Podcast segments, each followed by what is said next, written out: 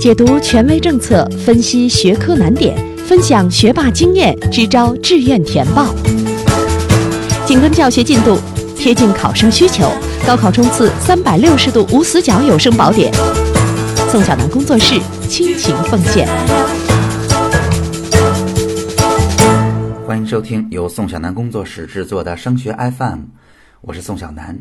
那最近在群里啊，有家长问到了一个非常非常基础的问题，那就是我在志愿填报当中到底要完成怎样的任务？对于任何一个考生或者考生家庭来说，完成了怎样的目的或者目标才算是填报了一个好志愿呢？那我相信啊，我的答案跟很多家长的答案并不完全一样。那在今天的节目当中，我们就来为大家回答这个问题。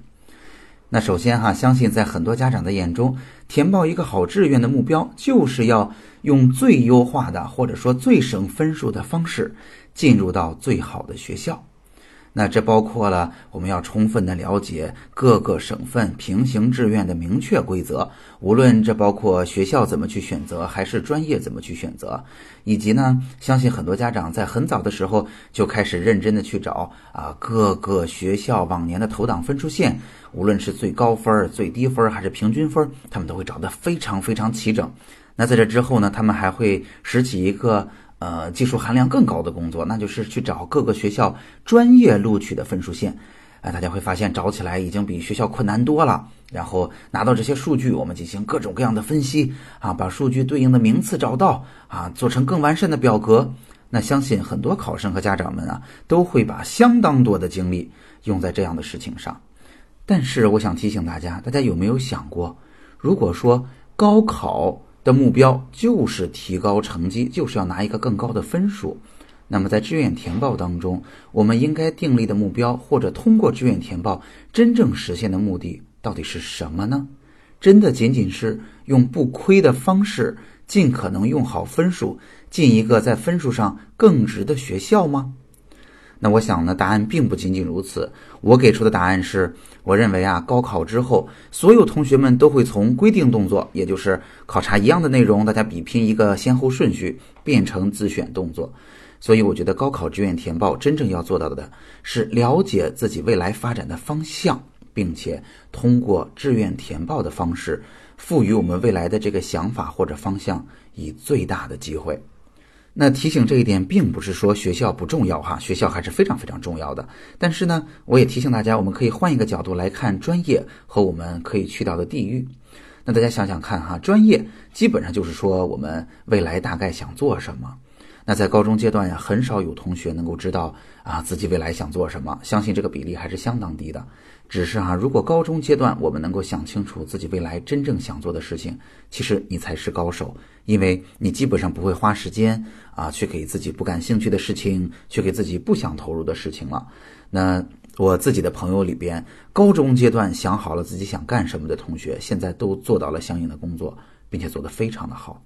那对很多同学来说，如果我还不能明确自己一定要做什么，至少呢，我可以选清楚一个大方向。比如说，有的同学，嗯，是适合踏踏实实的做点研究，搞点事情，把事情做得有足够的质量，有足够的细节，但是可能跟人打交道会吃力一些。那也有的同学呢，呃，更喜欢有创造性的工作，喜欢每天不一样，愿意承担这种压力和风险。那有的同学反而就比较喜欢，哎，每天有明确的规则，我扎扎实实的执行规则，我有足够的耐心，通过经验的积累来让自己胜出。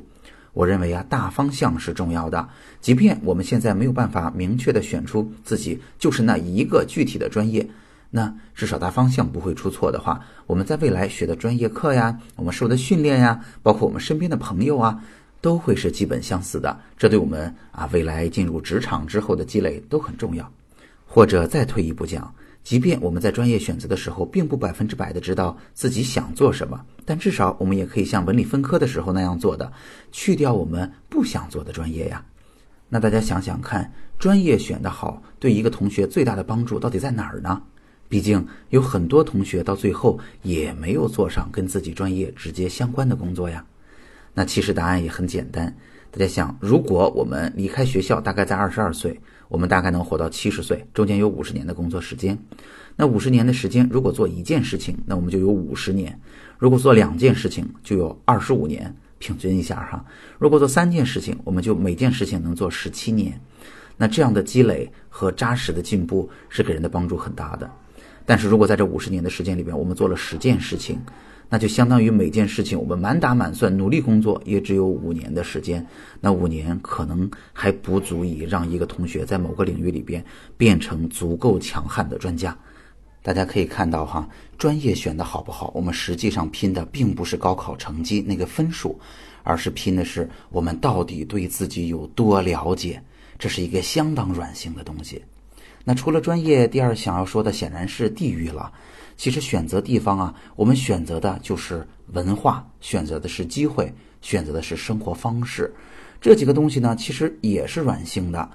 你比如说，不同的专业在不同的城市，机会就很不一样。有些，比如说像医生啊，像啊想要做中学老师啊，那这些专业在我选择的时候，可能我本省对我的帮助会很大，因为这样的工作地域性的限制还是比较大的。那有一些专业呢，像工程师啊，如果你去选择全国最好的这些学校，举例子吧，你比如说呃电子或者通信领域，你选北邮、选南邮、选电子科技，这都是非常非常强的学校。那你从这些学校毕业，无论在哪个城市工作，它的就业机会都足够的多。可能对你的影响呢就不是特别大，而且呀，大家知道，在我们国内，我们的幅员还是非常辽阔的，不同的城市，它的发展阶段和节奏非常不一样。那如果你想进入一些新兴的行业，比如说像互联网行业，其实，在大城市，人口密集、人才密集，无论是就业机会还是生活方式，在这四年里边的影响和熏陶，它的帮助都是很大的。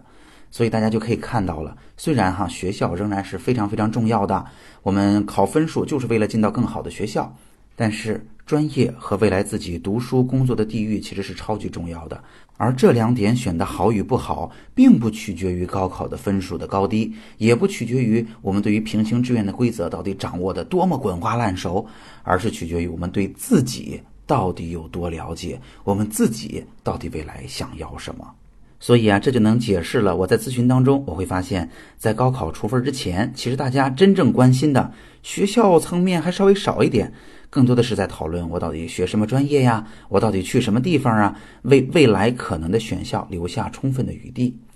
基于这样的想法呢，我在一对一的咨询当中就设计了这样的流程。我也建议大家在自己填志愿的时候可以这么去思考。